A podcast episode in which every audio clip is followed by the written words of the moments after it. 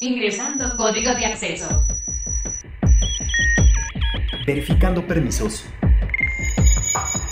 Trazando ruta. Novena dimensión. Acceso temporal. Autorizado. Abriendo portal en 5, 4, 3, 2, 1.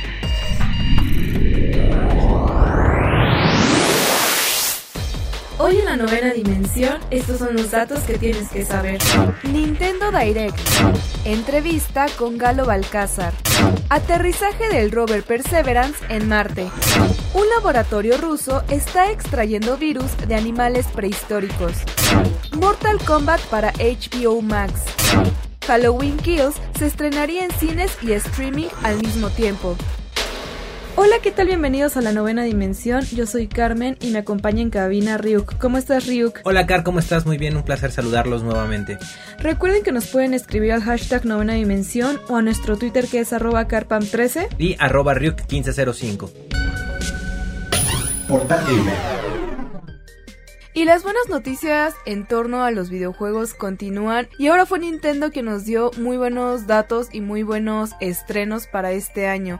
Resulta que en el pasado Nintendo Direct pudimos ver tres grandes títulos que estábamos esperando y aunque muchos se decepcionaron porque estaban esperando otros títulos, pues bueno, creo que estos tres son bastante importantes y valiosos. Así es, Car, estos son los tres títulos que resaltan de los demás, ya que sí presentaron bastantes pero estos yo creo que eran los más esperados por todos los gamers y los amantes del Nintendo. El primero fue The Legend of Zelda Skyward Sword, que ya lo veníamos esperando con bastante tiempo. La verdad es que los gráficos sí siguen mucho la línea de Zelda y, creo que era un título que ya estábamos esperando desde hace tiempo y que si ustedes son amantes y seguidores de este juego, creo que lo van a necesitar en su colección. Entonces, en cuanto esté la preventa, yo sé que muchos de ustedes van a, van a comprar este, este videojuego. Este juego va a cumplir el sueño de muchos, que es realmente tener esta interactividad y convertirnos realmente en Link. ¿A qué nos referimos con esto? Es que la jugabilidad que va a tener este nuevo título de Zelda es que tú mediante el uso de los, eh, de los Joy-Cons vas a poder realmente con el Joy-Con del lado derecho controlar la espada de Link y con el Joy-Con izquierdo vas a poder controlar el escudo. Entonces esto te va a permitir tener esta interactividad y realmente luchar como si tú fueras el héroe legendario. Sí, también de hecho sacaron unos, eh, ya sacaron unos Joy-Cons, edición especial de Zelda, que ya sé que les encanta a todos ver este tipo de cosas. Lo que me preocupa es que, pues siendo siempre ediciones especiales, el costo aumenta bastante. Entonces hay que ver cuánto va a costar estos nuevos Joy-Con como para tener todo el kit completo, tanto el juego como los Joy-Con. El diseño es muy bonito del control, pero sí en efecto, Car, de por sí los Joy-Con son costosos, tienen un precio elevado. entonces, estos al ser una edición especial, yo creo que su yo creo que su precio sí va a estar un poquito elevado o un muchito elevado. Este título de Zelda lo vamos a estar recibiendo el 15 de julio, si todo sale bien, si todo sale perfecto. Que de hecho yo creo que no va a haber problema porque Nintendo en realidad no ha tenido retrasos significativos a comparación de otros desarrolladores de videojuegos. Entonces yo creo y considero que si ellos están dando como fecha el 15 de julio, definitivamente en esa fecha vamos a tener este título. También un segundo título que muchos estaban esperando es el Splatoon 3, que es un juego bastante entretenido y mm, no sé, muy colorido. A mí me gusta bastante este título. No lo he podido jugar demasiado, pero creo que es un título que, que se presta para mucho. Yo pensé que incluso se iban a quedar ya con el 2 y que no iban a sacar un tercero, pero pues bueno, nos dieron la buena noticia y la sorpresa de que siempre se iba a haber un 3 de Splatón. Los personajes de este juego son muy conocidos o se han hecho también más famosos gracias a Super Smash Bros. Porque sabemos que ahí tenemos la oportunidad de que sean un personaje elegible y también son uno de los enemigos más complicados para vencer en Super Smash Bros. Sí, de hecho no sé, como que me gusta mucho este pues este cross de personajes que hacen en Smash y me encanta que estén dentro también de de Smash, este nuevo título que pues es muy reciente técnicamente dentro del mundo de Nintendo. Entonces pues bueno, desafortunadamente este título únicamente es como un anuncio porque este va a salir hasta el año que entra, no hay una fecha concreta para el 2022, sin embargo pues no va a estar en el 2021, así que pues podemos estar felices pero sí esperar un poquito más porque no sabemos si va a ser a principios, mediados o incluso finales del 2022, que yo honestamente no creo que sea hasta finales porque ya sería demasiado tiempo y como que no tiene mucho sentido anunciarlo con tanta anterioridad. Sin embargo, pues bueno, esperemos que sea en los primeros meses del 2022. También tenemos un nuevo título de Mario, el queridísimo personaje de Nintendo que está en el corazón de todos. Y este es el Mario Golf Super Rush, que es un juego muy icónico y divertido. La verdad es que yo no recuerdo haber jugado un título de golf de Mario, pero creo que pues justamente faltaba algo así, ¿no? Ya tenemos bastantes juegos de deportes de, de este personaje y creo que este también va a agregarle algo más a los títulos que ya conocemos. Así es, se une al, a los juegos de deportes, tomando en cuenta de que este año recuerden que se va a retomar la salida de las Olimpiadas, entonces ya tenemos el de Mario y Sonic de las Olimpiadas, más el Mario Tennis que también ya se había lanzado previamente, y este juego de Mario Golf viene a complementar esta trilogía deportiva para Nintendo Switch. Una buena aventura y en el trailer se ve un juego un poco, un poco diferente a lo que estamos acostumbrados de ver de juegos de golf, ya que aquí va a ser un poco más estratégico, vas a poder elegir más la estrategia, obviamente checar eh, la resistencia contra el viento y cosas que te van a realmente hacer pensar un poquito más y divertirte, porque lo interesante es que como buen juego de Mario vas a poder elegir a varios de los buenos personajes como Daisy, como la princesa Peach, Yoshi, Luigi, etcétera. De hecho, ahorita que lo comentas, me recuerda mucho a este título que existió, bueno, que salió para el Wii, que era de los Mis, que era justamente de deportes. Y parte de este juego, pues tenía un minijuego que era de golf. Y justamente era eso, ¿no? Como calcular ciertos aspectos del deporte del golf. Y ahora me lo imagino muy parecido a este título, pero ahora con los personajes del mundo de Mario. Y creo que, pues, no sé, es un gran acierto. Eh, a ver qué tal está, no sé, yo en realidad no soy muy fanática del golf, tampoco me encanta el deporte, no lo sé, es un deporte creo que muy difícil y y complicado de entender, pero pues bueno, seguramente en videojuegos es muy entretenido de jugar, entonces hay que ver cuándo sale este título. Entonces, pues bueno, este título sale el 25 de junio, que la verdad es un título que ya está pronto, ya que estamos más cerca y que seguramente va a estar muy entretenido. También otro título que anunciaron fue Fall Guys Ultimate Knockout, que pues ahora lo vamos a tener directamente para Nintendo y que es un título que en realidad también estuvo muy fuerte sonando en redes sociales y dentro de la comunidad gay en el 2020. Entonces, también de hecho se llegó a decir que era como la competencia directa de Among Us, no precisamente por el tipo de historia, sino por las, la cantidad de personas que estaban jugando en este título. Entonces, creo que este es uno de los títulos muy importantes que anunciaron y que seguramente va a dar mucho de qué hablar. Así es porque también esto se junta con la noticia de que también vamos a tener ya Fall Guys para Xbox. Entonces ya vamos a tener cubierto este juego en todas las plataformas. Falta ver si lo van a abrir en modo multiplataforma para que en línea pues puedas conectarte no importa desde qué consola y pues puedas jugar en línea con tus amigos. Sí, amigos, de verdad hay muchísimos títulos que anunciaron. Este directo duró 50 minutos y ya saben, muy al estilo de Nintendo, que te ponen un poco del juego, luego entra el desarrollador a platicar de qué va. Podremos estar aquí horas platicando de todos los videojuegos, pero pues bueno, o sea, queremos como abordar los más importantes o los más destacados de pues de este directo. Uno que estoy segurísimo que a Car le va a encantar porque ella es fanática, no lo ha dicho muchas veces, es el de Animal Crossing, pero ahora con Super Mario Bros. Sí, de hecho ese es uno de los que más me emocionan, es el Animal Crossing eh, con Super Mario Bros. justo como lo, lo mencionas. Creo que, que siempre, ¿no? Nintendo siempre pone eh, en primera plana sus títulos más importantes y como estos crossovers que les comentaba dentro de dentro del mundo de Mario. Entonces creo que esto es muy importante creo que es de mis títulos favoritos y pues bueno no recientemente también ya sabemos que se estrenó Super Mario 3D World con el, Bowser's Fury. Entonces bueno el catálogo se sigue ampliando y Nintendo por lo pronto no se preocupa para las consolas de nueva generación y le sigue dando. Entonces vamos a seguir muy al pendiente de estos juegos y ya les contaremos qué nos parecen estos títulos Thank you. Amigos de la novena dimensión, estamos muy felices el día de hoy porque tenemos un invitado especial. El día de hoy nos acompaña Galo Balcázar, que seguramente ustedes ya han escuchado su voz por ahí, ya que él hace la voz del el legendario Shang Tsung en Mortal Kombat 11, también hace a Roy Fokker en Robotech, entre muchísimas otras cosas más. Y el día de hoy justamente nos viene a platicar sobre su experiencia dentro del doblaje y todo este mundo que le da magia y le da vida a muchos de los personajes. Galo, bienvenido a la novena dimensión, ¿cómo estás? ¿Qué tal? ¿Cómo estamos? ¿Qué dicen? ¿Cómo han estado? ¿Cómo, cómo les trata este, esta locura que estamos viviendo, este paragón de tiempo que estamos viviendo? Pues una locura, ¿eh? Ahorita pues justamente estamos a distancia, cada quien desde su casita o desde donde pueda tomar la llamada y pues ha sido, ha sido muy raro, ¿no? Un año bastante complicado. ¿A ti qué tal te va? Ha sido, han sido días muy extraños, por si bien nos... Ahora estamos recluidos y hasta cierto punto encerrados en casa, eh, fue una oportunidad para crecer hacia este mundo en línea, ¿no? A, poder hacer algo que de repente muchos queríamos eh, hacer desde hace mucho tiempo, que es poder trabajar desde cualquier lado. No digo nada más que desde casa, sino desde cualquier lado.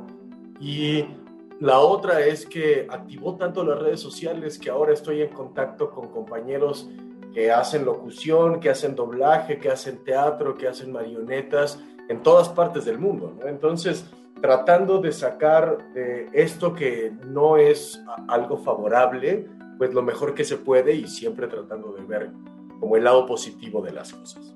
Claro, siempre todas las cosas tienen como un lado positivo y un negativo y creo que a pesar de toda la situación que estamos viviendo, hemos podido rescatar cosas muy buenas y parte de esto pues es aprender a trabajar a distancia, ¿no? Como que aprendimos a adaptarnos y poder seguir nuestras actividades cotidianas ahora sí que a distancia.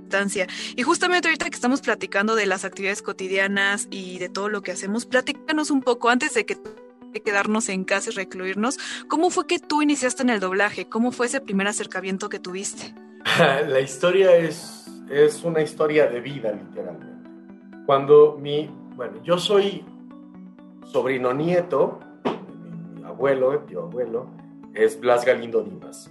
Blas Galindo Dimas es quien, junto con Moncayo, hace todo el movimiento del nacionalismo mexicano. Él compone los sones del mariachi, mientras Moncayo compone el famoso guapango, que es casi el segundo himno nacional de México. Eh, y mi madre canta durante toda su vida, ¿no? Es cantante. Fue corista de Amanda Miguel, fue corista de Yuri, eh, y si bien nunca llegó a ser una personalidad, siempre estuvo presente en, estos lugares. Entonces yo crezco con una cultura musical. Al llegar a la primaria, a los seis años, eh, yo entré, eh, no a los seis, no a los cinco años, nos mandan a cantar a el Día de las Madres. Ya saben ese bonito lugar que es el Día de las Madres, ¿no? Para presentar a los hijos y que los hijos hagan el ridículo y divertirse así los, los adultos. Eh, y resultó que a mi maestra le gustó cómo cantaba y le dijo a mi mamá, métanlo a la escuela de música. Y eh, mi madre y mi padre, muy obedientes, me metieron a la entonces Escuela Nacional de Música, que ahora es la Facultad de Música, donde entro al, al, al coro de los niños cantores de la Escuela Nacional de Música. Y eh, al siguiente año presento mi primera ópera, ¿no? Que es Carmen. Y entonces me enamoro del escenario, de la energía que inyecta el escenario, de poderte convertir en otra persona, de poder hacer esto. Yo no dejo la música hasta que me empieza a cambiar la voz, me cambia la voz y empiezo a dedicarme más al deporte. Yo salgo a los 16, 17 años de la universidad y empiezo a estudiar ingeniería bioquímica pero eh, en la ingeniería, mi madre se da cuenta de que mi lado creativo está un poquito descuidado y como yo eh, todo el tiempo me la paso haciendo voces en, en, en, la cuando estoy viendo la televisión o cuando estoy haciendo algo me inscribe en la única escuela de locución en ese entonces que es Spot que estaba dirigida por Patti Palestino y me tocó la, para quienes no sepan quién es Patti Palestino, es la voz de Dory en Buscando a Nemo. Y me toca Luis Alfonso Mendoza, eh, el señor eh, Esteban, don Esteban Siller, Marta Escobar, me dan clase pues grandes personas y ellas mismas me dicen que, que tengo futuro. Y Patti Palestino, con su muy característico, o con su muy característica forma de ser, me dice, perro, tú tienes futuro, perro. Dedícate a esto, perro. Y pues eh, yo le hago caso y entonces estudio las dos, eh, estudio dos carreras al mismo tiempo. Por un lado, no dejo bioquímica y termino bioquímica, y a la mitad de bioquímica empiezo a estudiar la licenciatura en ciencias de la comunicación. Pero desde ahí yo ya empiezo a hacer castings. Me acuerdo que eh, mi primer, el primer comercial que yo hice lo eh, grabé en 1996, julio, julio 24 de 1996. Eh, mi primer comercial pagado y desde ahí empieza mi carrera de la voz. Y me enamoro mucho más de lo que me enamoraría de la bioquímica, que me sigue, me sigue encantando y sigo tratando de estar vigente, pero no la ejerzo, o mucho más de lo que es la elaboración de discursos con la comunicación. Eh, y después empiezo a trabajar eh, como, pues trato de, de, compensar las dos cosas, ¿no? Porque por un lado uno no puede vivir del aire y eh, de repente no eran tan fluidos los zumos de, ni de la locución ni del doblaje. Entonces justamente cuando empiezo a hacer doblaje, empiezo en una compañía eh, que se llama Intersound. Y ahí mismo en Intersound eh, me dicen que si no quiero trabajar medio tiempo, ya había terminado yo bioquímica, haciendo traducciones. Y entonces digo, sí, vamos a hacer traducciones y ahí aprendo no a traducir, sino a adaptar para doblaje, ¿no? hacer que eh, los golpes coincidan, que las sílabas tónicas coincidan, me ayuda mucho lo que yo tengo de conocimiento musical. Más o menos a, esa edad, a los 20, yo regreso a cantar y me, a, a, la Escola Cantorum, que es a lo que evolucionó el coro de los niños cantores de la Nacional de Música, y con mi mismo director me consolido como barítono bajo. Y ahí empieza mi travesía, ¿no? De, hacer doblaje. Obviamente, cuando, como yo estoy en Intersound la mitad del día, eh, o, o, si no, a veces todo el día, traduciendo y adaptando películas, pues los directores que saben que además hago doblaje me empiezan a dar muchos papeles, ¿no? Y ahí empieza mi carrera, ya de ahí empiezo, cuando me enamoro también del doblaje, me voy a Audiomaster 3000, me voy a, eh, bueno, que era Oruga, me voy a Estrellita, me voy a la cooperativa y empiezo a hacer doblaje como a nivel de grandes ligas. Y obviamente no dejo, sigo con Spot capacitándome y sigo haciendo locución comercial, que es de lo que vivo ahora, ¿no? Vivo principalmente de, la locución comercial y del doblaje. Así empiezo. Te podría contar todo lo demás. Que...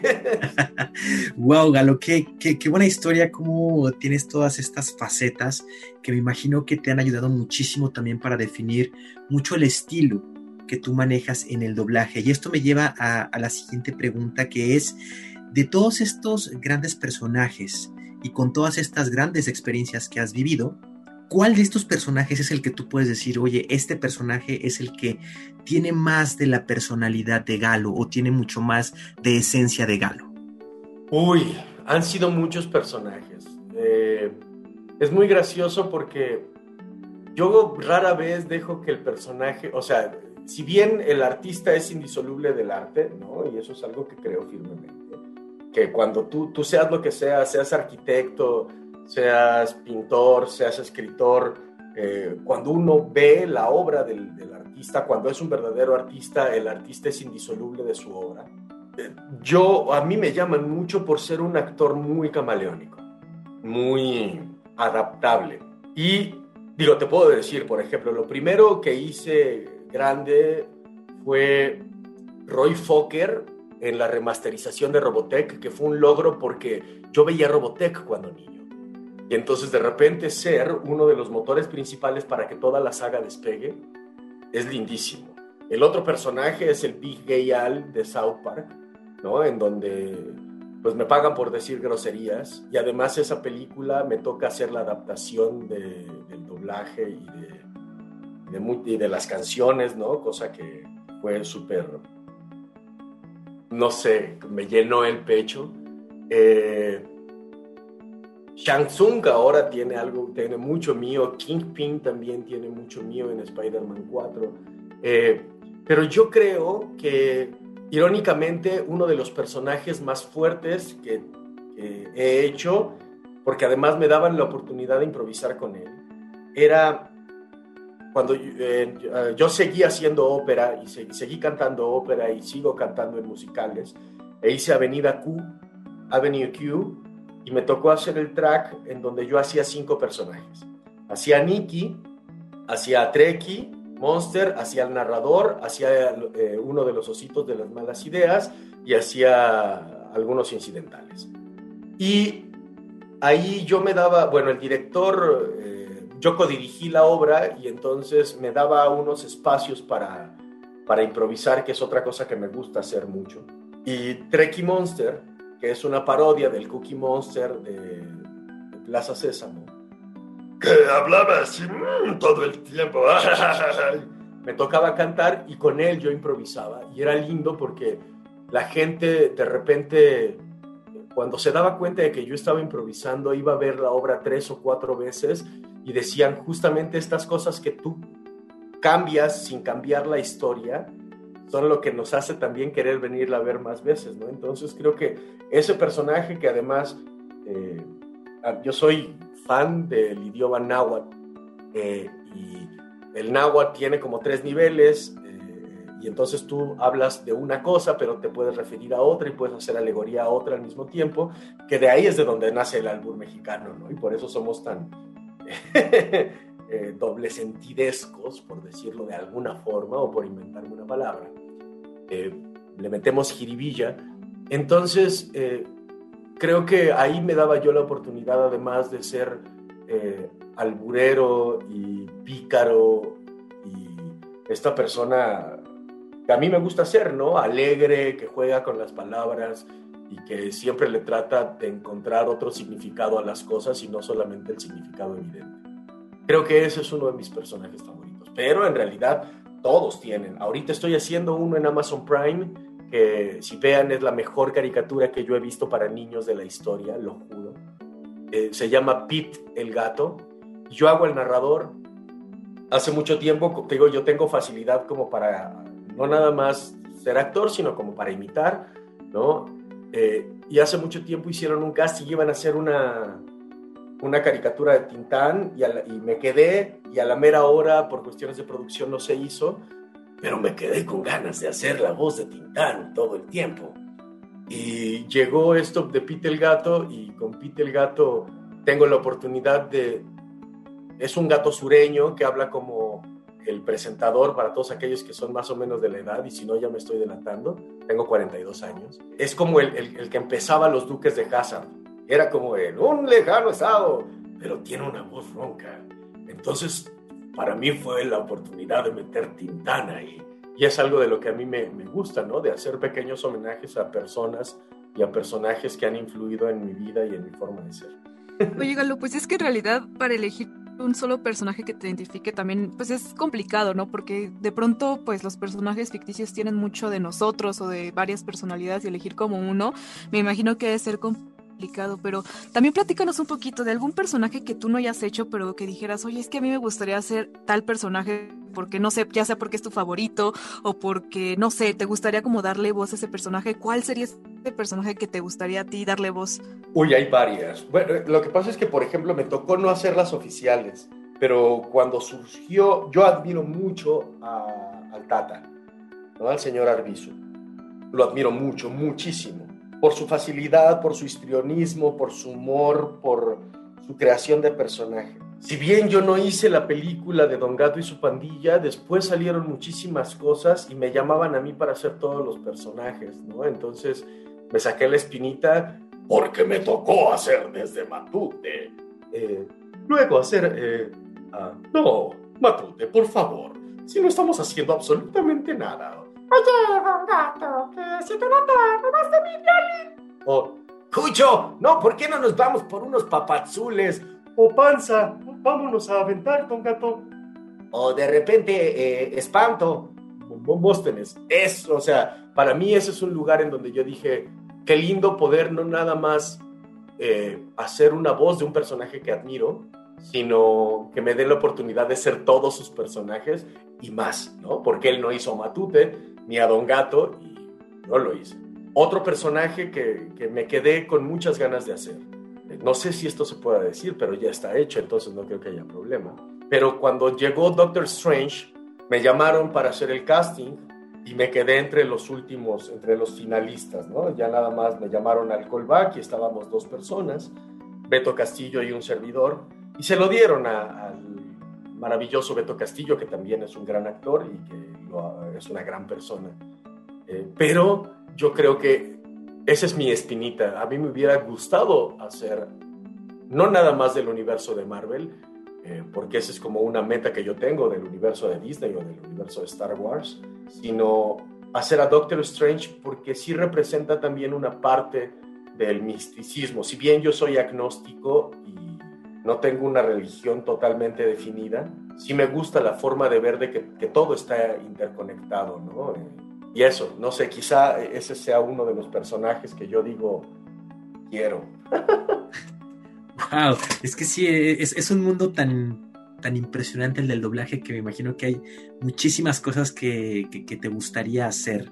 También, ahorita sabemos que en la actualidad eh, hay, se podría decir, otra rama importante dentro de, del doblaje que es la localización. Uh -huh. Cuéntanos un poquito sobre tu experiencia, eh, qué de diferente, cómo te preparas o, o cómo va Galo cuando hace localización. Pues para mí es lo mismo. Yo, si bien, como decía hace un rato, yo a mí no me gusta definirme por lo que hago. Yo soy una persona común y corriente y soy un ser humano como todos lo somos. Eh, en este proceso de explorar con la voz y de descubrirme, he tenido la fortuna de cobijarme con la actuación, con el canto, con lo que yo estudié en ingeniería bioquímica, entonces también es anatomía, fisionomía, este, eh, farmacología, ¿no? bioquímica propiamente. Y todo eso va a ir, a, alimenta al artista. Pero yo me enamoré de las tablas y por eso sigo haciendo teatro. Por eso sigo haciendo, cantando ópera, por eso eh, sigo haciendo teatro musical, bueno, hasta donde nos dejó la, la situación actual eh, para mí es muy similar todo.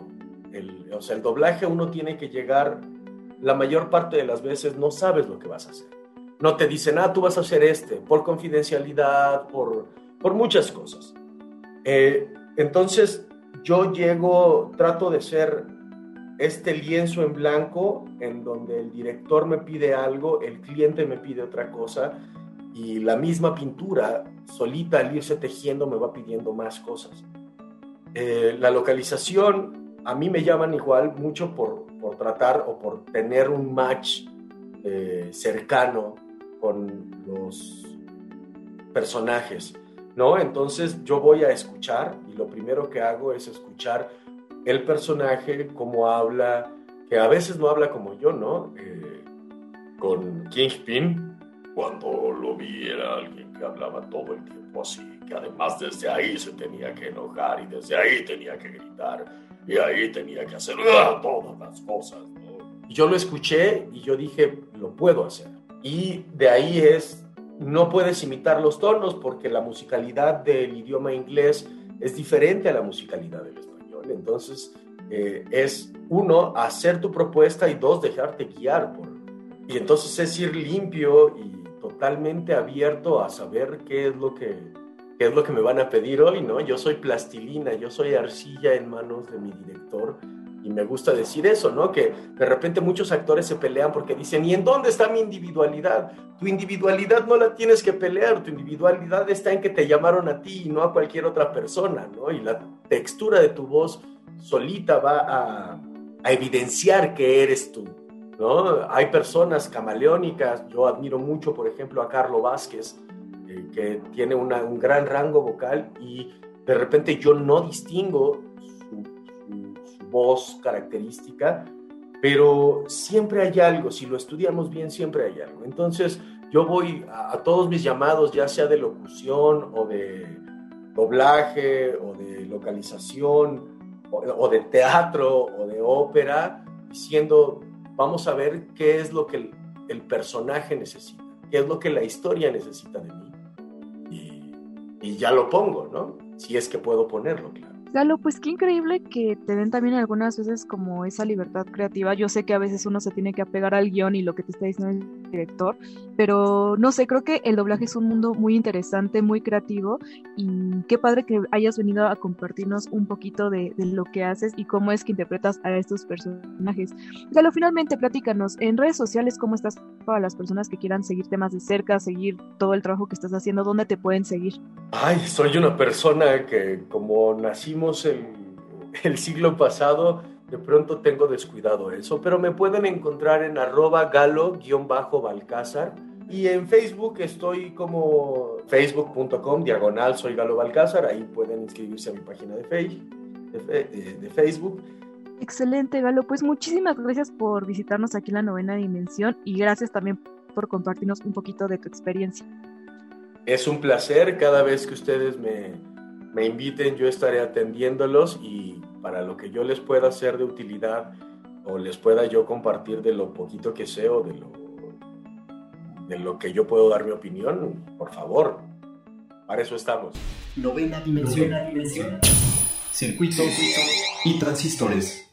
Ya platicábamos en programas pasados acerca de este rover que es el Perseverance, que iba a ser un aterrizaje en Marte. Platicábamos que parte de este proyecto era descubrir vida dentro de este planeta rojo, como pues para ampliar muchísimas cosas, poder explorar un nuevo mundo, nuevos organismos e incluso se ha llegado a mencionar la posibilidad de poder vivir en este planeta, tomando un poco en cuenta la situación global actual de pues del calentamiento global. Entonces, pues bueno, este Digamos que este acontecimiento es muy importante y que afortunadamente el pasado 18 de febrero ya se concluyó, al menos ya sabemos que el rover, el Perseverance, ya llegó a Marte y llegó con bien.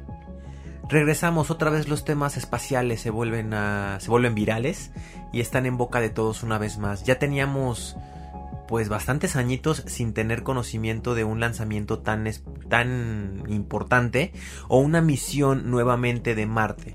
Ya en años posteriores, por ahí del 2010-2011, tuvimos varias sondas, varios robots que incluso pudieron explorar la superficie del planeta rojo y como bien lo mencionas Car, se descubrió que tal vez haya unas fuentes de agua donde se pueda realmente pues generar un poco de la posibilidad de que exista la vida y de, que subsista la vida en este planeta. Y viendo cómo está el planeta Tierra en la actualidad entre pandemias, calentamiento global, sobrepoblación, contaminación, pues creo que es muy a tiempo esta exploración. Sí, y, y de hecho, pues bueno, ¿no? Este Robert va a estar ahí investigando todo lo que pueda. Obviamente ustedes saben que también está el proyecto de SpaceX, que también ha sido otro proyecto espacial de Elon Musk, del cual hemos seguido muy cerca aquí en la novena dimensión, porque pues esto también abre otras posibilidades mucho más allá de lo que la NASA también ya tiene en, puerta, ¿no? Entonces, pues bueno, este rover la verdad es que fue muy emotivo y muy emocionante ver la transmisión de cómo iba llegando, porque como saben, independientemente en cuanto va al, al espacio, pues puede pasar cualquier cosa, un eh, también la conexión entre la Tierra y el, y el dispositivo, pues sí tiene ciertas diferencias de tiempo y puede pasar absolutamente cualquier cosa. Y de hecho platicaban dentro de este, de este, de esta transmisión que en cuanto entrara la atmósfera de Marte iban a perder aproximadamente un minuto y medio de conexión con el robot por el calentamiento de la entrada a la atmósfera. Entonces imagínate ese estrés de un minuto de saber si explotó, si no explotó, si vas a recuperar la conexión con él, qué va a pasar. Entonces, bueno, una vez que recuperaron como la conexión con el, con el rover, con el Perseverance, pues bueno, ¿no? Ahora el siguiente paso es de que, ok, ya cruzó la atmósfera, ya la pasó, ahora tiene que tocar tierra o llegar a, pues sí, a Marte tal cual a salvo. O sea, imagínate que suponiendo que este paracaídas no se abriera, pues iba a estrellar y iba a colapsar directamente con el planeta rojo y se iba a destruir. Entonces también ese fue otro punto importante dentro de esta misión, que cuando se abrió el paracaídas y todo iba bien, pues todos estábamos muy felices de que, ok, ya iba el paracaídas, pero a ver, ahora que no choque, que todo se restablezca. Y afortunadamente lo logró muy cerca de las 5 de la tarde del 18 de febrero, logró tocar Marte y pues bueno, no lógicamente todos estaban muy felices y emocionados como pues lo hemos podido ver incluso hasta en películas. ¿Cuál es justamente lo que te iba a comentar, Car. ¿Cuál película hollywoodense? Eh, ahí tenemos como Apolo 13, como Armageddon, que son varios de estos ejemplos. Ahorita mientras lo comentabas, automáticamente me vinieron a la mente eh, estas películas y las escenas de estrés, ¿no? Que es un minuto, pero se te hace el minuto más largo, más estresante de la vida. Qué bueno que pudo llegar con bien y tocar ya la superficie del planeta rojo este robot que pues va a ser una gran investigación y ojalá podamos tener más resultados porque esto es algo sumamente interesante sobre todo para la ciencia eh, cómo se va desarrollando nuevas tecnologías incluso para poder pues generar esta exploración espacial Sí, y de hecho, pues se vienen muchas misiones. Esto digamos que es una de muchas. También platicábamos acerca del Wi-Fi en la Luna. Y esto precisamente no era como para poder tener WhatsApps entre astronautas, sino que esto va mucho más allá para poder seguir explorando la Luna y, poder como tener mucho más alcance con todos estos robots y, evitar que también los, los, eh, los astronautas tengas que estar explorando estas, estos lugares. Porque independientemente que se tenga la tecnología, pues son lugares desconocidos conocidos y que a tanta distancia pues no se puede actuar. Entonces también próximamente por parte de Nokia se está desarrollando alguna tecnología para poner para poder poner wifi en la luna para poder mover todos estos robots a distancia, ¿no? Desde las bases lunares simplemente mandar el robot que averigüe y recopile toda esta información. Entonces creo que es un gran avance, es muy importante que, que tomemos en cuenta todo esto porque pues próximamente vamos a poder ver más avances, ¿no? Entonces vamos a seguir platicando de esto. Escríbanos al hashtag novena dimensión. ¿Ustedes qué opinan, no? ¿Creen que algún momento, o que quizás si lleguemos nosotros a ver con nuestros propios ojos y vivirlo en carne propia, el hecho de poder viajar a la luna o a Marte como turistas, o que de pronto ya hay algunas casas o recintos dentro de estos, eh, pues, astros Hoteles espaciales? Sí, no, no sé, no sé hasta qué punto podamos ver esto, no sé si, si, si tenga vida para poderlo ver, no lo sé, quizás en mi otra vida, en mi reencarnación se logre, pero bueno, ustedes platíquenos qué piensan al respecto y si es que esto creen que se pueda lograr próximamente. También otro dato importante y hablando de tecnología y de todo lo que la ciencia está abarcando es que en Rusia científicos eh, dedicados en la biotecnia están analizando pues ciertos paleovirus que están atrapados hace miles de años en cuerpos de animales prehistóricos que están pues bueno no básicamente conservados dentro del hielo. Esto pues el objetivo es analizar futuras pandemias, esto a partir lógicamente de lo que estamos viviendo como para poder evitarlo, ¿no? Poder estudiar un poco de estos, estas bacterias, estos virus, pues digamos de antaño para poder evitar, o sea, como adelantarnos un poco. Se ha hablado muchísimas, muchísimas veces que la historia es cíclica y tal vez si hace muchos años atrás existió un virus o algo, si nosotros ya tenemos conocimiento de esto con anterioridad, podríamos evitar muchísimas tragedias y muchísimas otras muertes humanas. Ya bien lo dice el, el dicho, que es el que no conoce su historia está condenado a repetirla. Yo creo que aquí se aplica perfectamente, como bien lo comentas, Car. Y si sabemos de las enfermedades, las bacterias y los virus, es que tienen una característica de mutación.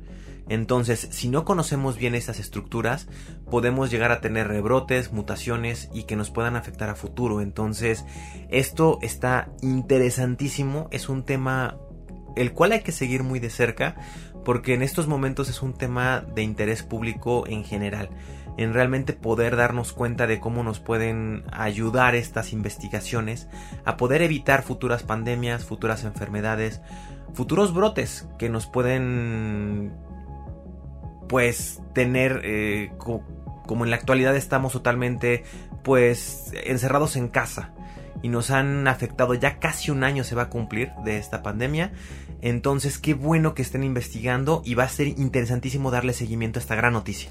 Lo más interesante de esto es que la iniciativa está por parte de Vector, que es un laboratorio de biotecna ruso que está ubicado directamente en Siberia y que digamos que la otra mitad remota esté en la región de Novosibirsk o como se, se pronuncie.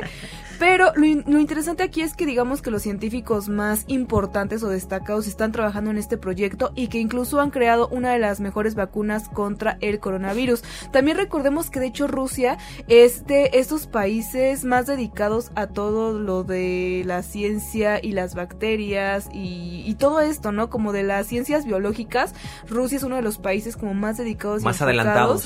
Y que, pues bueno, ¿no? De hecho, hemos también, se ha platicado mucho, se ha dicho, o se han hecho rumores al respecto de que Rusia, pues podría tener ahí muchas armas biológicas escondidas, porque se sabe que son muy buenos científicos dentro de este, de este ambiente o de esta ciencia. Entonces, pues bueno, ¿no? Ellos se están adelantando un poco para estudiar todo eso. Y curioso, ¿no? Que los mismos que están desarrollando una de las mejores vacunas para el coronavirus son los mismos que están analizando bacterias dentro de los fósiles o de estos seres que encontramos. De hecho, me recuerda un poco a la película de Jurassic Park, de que directamente de los fósiles extraían el ADN para clonar los dinosaurios. Creo que, pues bueno, ¿no? De pronto la película, las películas se están volviendo realidad, como que toda la fantasía está cobrando un poco de realismo. Digo, no estoy diciendo que se vayan a clonar, clonar dinosaurios, dinosaurios, claro. pero creo que tiene un poco de similitud. Muchas películas recuerda que tienen un toque basado en la realidad. Digo, sí existen películas o basadas en, en- en ciencia ficción, pero aún así dentro de la ciencia ficción sabemos que existe un toquecito de realidad, lo cual podemos ver aquí en este momento. Y pues sí, estamos recreando pues Jurassic Park en Rusia y en estos momentos, en pleno 2021, siglo XXI, sería muy ilógico no pensar en todos estos grandes adelantos tecnológicos. Así que sigamos viendo qué sucede y puede que por ahí nos adelanten futuros virus para poder evitarlos. Plano paralelo. Y a finales del 2020 les habíamos comentado que se estaba trabajando ya en una película nueva de Mortal Kombat. Y bueno, es un placer eh, comentarles que ya fue develado el tráiler de la película. Y Car, déjame comentarte que está lo que le sigue de bueno el tráiler. Se ve un, un tráiler interesante, se ve una historia, al menos en lo que nos pintan ahí, apegada a lo que va a, lo que es la historia de Mortal Kombat. Se ven unos buenos diseños en cuanto a personajes. Vamos a platicar ahorita un poquito de los personajes que van a aparecer, que son principales de la saga. Y también ya tenemos la fecha de estreno por HBO Max, que es el 15 de abril. Yo la verdad estoy preocupada porque luego cuando hacen películas de videojuegos o series, pues sí me dejan bastante decepcionada. Digo, de lo poco que he visto se ve bastante bueno, pero a veces, no sé, los trailers te dejan como una expectativa mucho más alta de lo que en verdad son. Entonces, híjoles, yo estoy preocupada, la verdad. Tienes por qué, Car, sobre todo teniendo ahí antecedentes como el Suicide Squad, el cual era un trailer impresionante, pero al momento de la ejecución vimos que, que, fue, que fue una ejecución muy pobre. Es interesante ver que lo estén haciendo sobre Mortal Kombat, sobre todo que es considerada la película de los noventas que se lanzó, es considerada la única película exitosa entre los fanáticos y en taquilla de un de, de, una adaptación de videojuegos a un live action. Entonces fue una apuesta alta porque ya tenías un producto que sí realmente fue exitoso y ahora lo quieres pues adaptar a estos nuevos tiempos. De lo que podemos ver en el trailer, te puedo comentar que al menos los principales personajes de la saga están. Pudimos ver ahí a Goro, pudimos ver a eh, Sonya Blade, pudimos ver a Jax, pudimos ver obviamente a Liu Kang. Liu, eh, Mortal Kombat sin Liu Kang no sería Mortal Kombat. Vimos a Lord Raiden, vimos también a Melina. Y lo que más creo que le pusieron muchísima atención y mucho detalle fue en este conflicto que es lo que origina muchísimo el gran auge que tuvo Mortal Kombat, que es la batalla entre Scorpion contra Sub-Zero. Y eso fue lo que más tiempo se llevó en el trailer, muy bien desarrollado y obviamente con los diálogos exactos, sobre todo el Come Here de Scorpion que lo pudimos escuchar ya casi al final del trailer y fue algo memorable. Sí, esa, esa, nostalgia, ¿no? Tal vez siento que están jugando con nuestras emociones, como con ese gusanito de la infancia, como ese juego que, que tantos quisimos, pero no sé, me preocupa que lo puedan llegar a arruinar, como dices, la verdad se ve muy bueno el trailer, como que sí te te inspira a verlo, pero por otro lado yo sí estoy como escéptica, la verdad. Es que tienes por qué, Carla, la verdad. Eh, y si te das cuenta, empezamos el 2021 con varios anuncios de remakes, de live actions.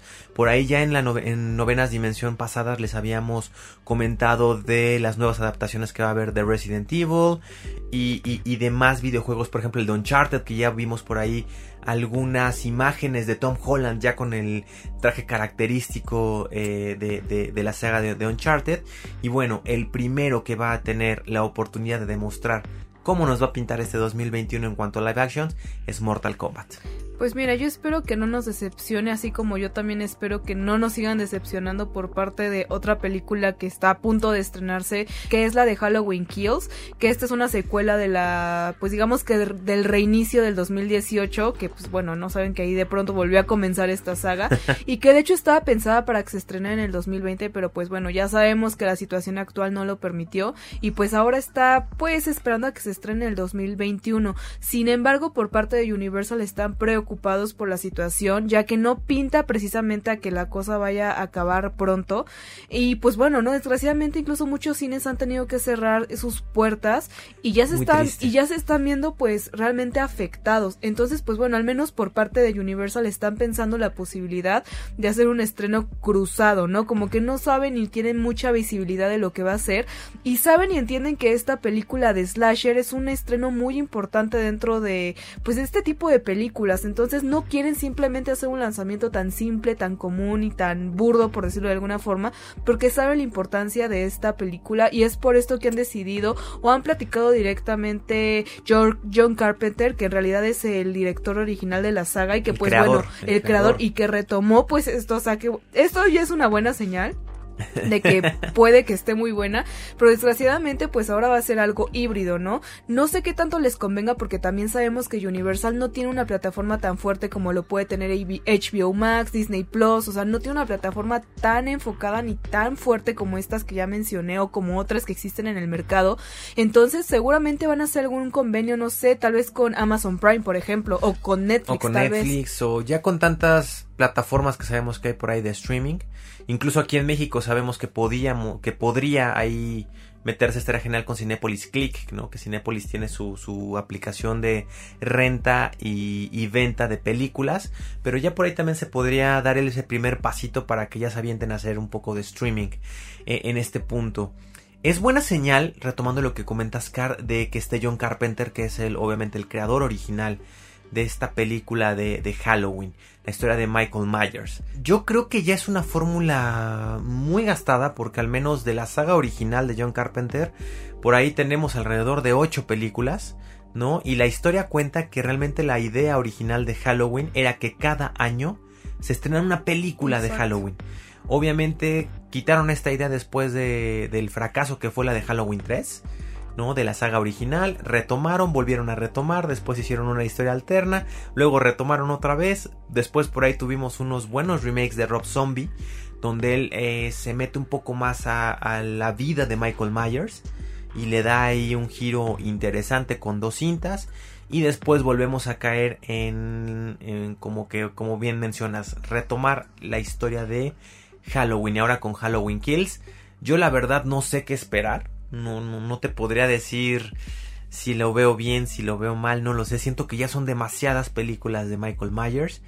Y eh, lo único que te puedo decir es ojalá sea algo súper bien hecho y que realmente nos sorprenda. Pues en una de esas cambias de opinión y es algo muy increíble y muy diferente a lo que hemos visto, lo cual está difícil porque siempre ha sido la misma línea y el mismo formato y pues bueno, no creo que hay que hay que darle el beneficio de la duda sabiendo que está John Carpenter ahí de la mano o al menos pues una película dominguera, no está mal, ¿no? Quizás para pasar un Halloween diferente, algo nuevo para Halloween de este 2021 y a ver qué tal. Sin embargo, pues bueno, a ver qué tal les va. Yo no sé por qué en realidad las empresas cinematográficas no han apostado en estrenar directamente en sus plataformas de streaming sus películas.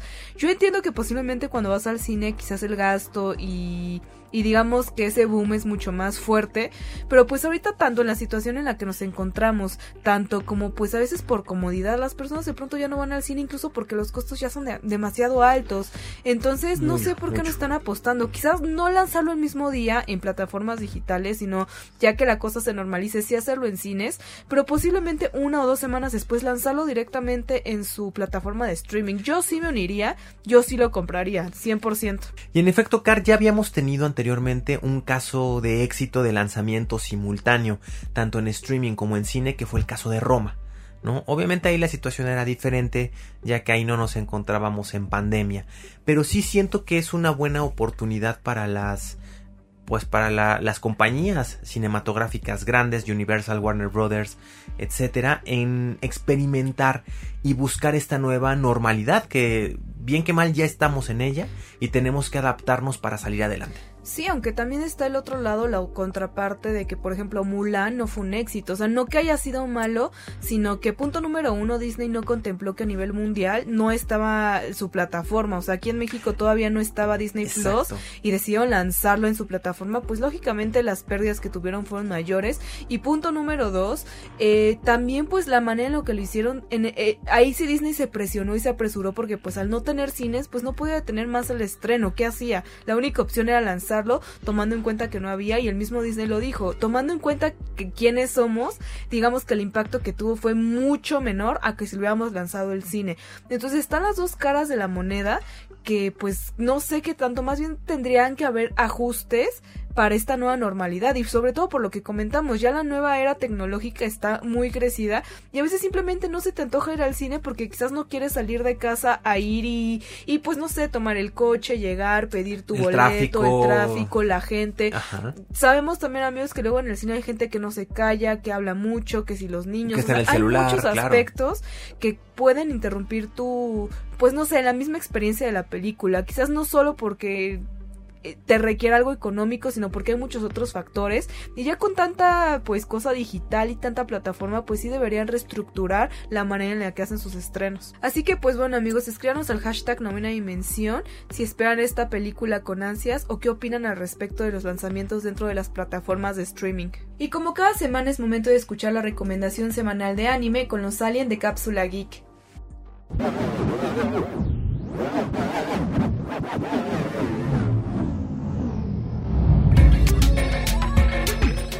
Hola Car, hola Ryu, ¿cómo están? Estoy muy contento de regresar a la novena dimensión. El día de hoy desvié la ruta de mi nave para traerles una recomendación de un anime perfecto para estas fechas. Terrícola, ¿cómo estuvo tu San Valentín?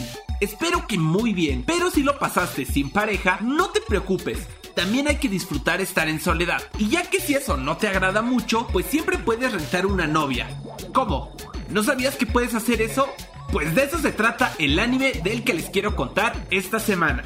Su nombre es Rent a Girlfriend y es una serie de manga japonesa escrita e ilustrada por Reiji Miyajima que se ha serializado en la revista Weekly Shonen desde julio del 2017. A causa de su éxito se decidió sacar una serie de anime justo el año pasado. La trama gira alrededor de nuestro protagonista Kazuya Kinoshita, un estudiante universitario de 20 años que vive en Tokio. Luego de una dolorosa ruptura con su novia Mami Nanami, decide alquilar una novia. Para quien no lo sepa, esto es una práctica muy común en Japón. Pero regresando a la historia, nuestro protagonista Kazuya termina contratando a una chica llamada Mizuhara. Ella es la mejor calificada de las novatas. Y no es para menos, ya que su hermosura y atractivo físico es solo complemento de una personalidad divertida y súper linda. Sin embargo, debido a que ella no parece muy auténtica, sumado al odio y rencor que Kinoshita tiene de las mujeres, él decide darle una calificación baja, la cual arruina su puntaje perfecto. Días después decide darle otra oportunidad y contratarla nuevamente, pero después de estar bajo algunas circunstancias complicadas, Chizuru, la novia rentada, termina muy enojada con él, regañándolo realmente enfadada. Así es como Kazuya se da cuenta que ella es más mala de lo que esperaba, pero a pesar de eso le da alegría que por fin pudiera ser ella misma con él, alejándose de la fachada de niña linda que debe darle a todos sus clientes. Algunas desventuras pasan y por azares del destino Kazuya termina muy apenado presentándole a su novia rentada a su abuela que además está hospitalizada,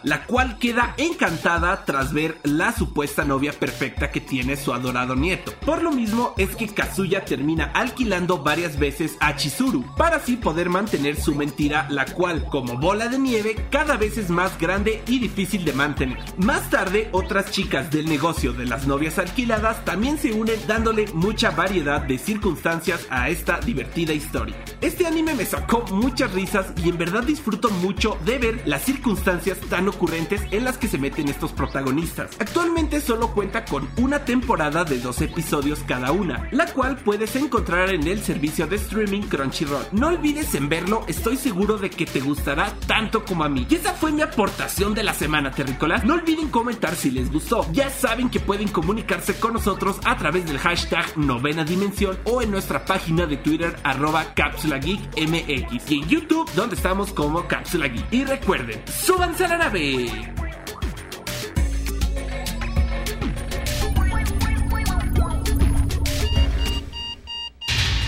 Alerta de acceso. Alerta de acceso. Novena dimensión. Novena dimensión. Alerta de acceso. Alerta de acceso. Acceso temporal. El portal está comenzando a sonar y eso quiere decir que ya está por cerrarse. Nosotros nos escuchamos mañana en punto de las 6:10 de la mañana. Bye. 3, 2, 1. Cerrando portal. Novena dimensión.